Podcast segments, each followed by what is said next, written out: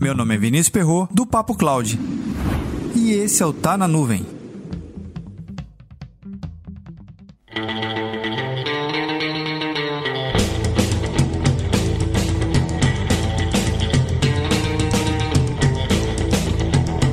2020, todos os principais provedores de computação em nuvem tiveram algum problema de indisponibilidade global. Até mesmo seus disaster recovery não funcionaram, trazendo lentidão para seus usuários e impactando diretamente os seus negócios.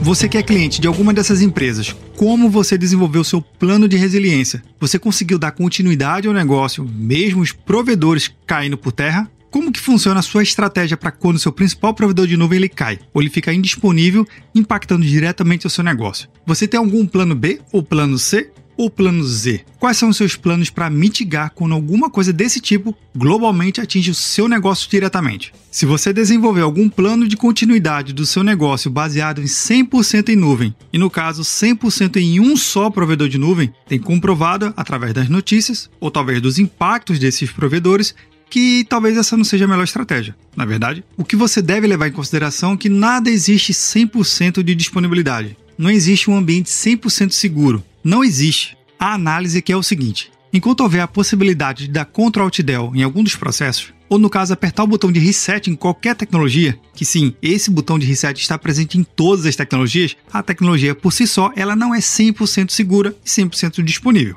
E cabe a você, profissional de TI, buscar alternativas mais seguras, mais econômicas e mais estratégicas para o seu negócio. Assim você consegue de fato dar maior continuidade e não coloque todos os ovos na mesma cesta. Essa é a regra de ouro, não é não? E um outro ponto que cabe analisar aqui é o seguinte: esses provedores em nuvem têm muito mais recursos financeiros e tecnológicos e, claro, potencial humano para poder desenvolver a melhor estratégia e mesmo assim falha, será que seria o melhor ponto para voltar todo mundo para casa e ter as soluções on-premise de novo? Ou no caso, ter mais serviços dentro de casa do que em ambiente externo? Sabe qual é a grande diferença entre um provedor em nuvem e o seu data center? Que eles são obrigados a anunciar que tiveram alguma falha e responder por questões de SLA. E o seu data center tão necessariamente, na é verdade? Quantas vezes o seu data center ficou fora do ar ou algum serviço que você hospedava no ambiente on-premise ficou com uma certa indisponibilidade que você foi obrigado a anunciar além da sua equipe interna de TI. Qual foi a vez que a indisponibilidade do seu data center on-premise ela foi anunciada nos principais meios de comunicação ou até mesmo saiu em grandes jornais?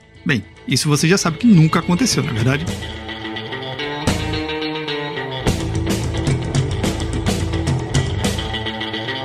Aproveita e comenta lá no nosso grupo do Telegram, bit.ly barra Papo Cloud Telegram. E o que a gente consegue aprender para aplicar no nosso dia a dia de forma mais prática? Primeiro, tenha sempre um plano B, não é verdade? Não confie 100% no seu provedor, já que ele mesmo não tem 100% de segurança sobre o serviço que ele presta. Para mais conteúdos como esse, acesse papo.cloud.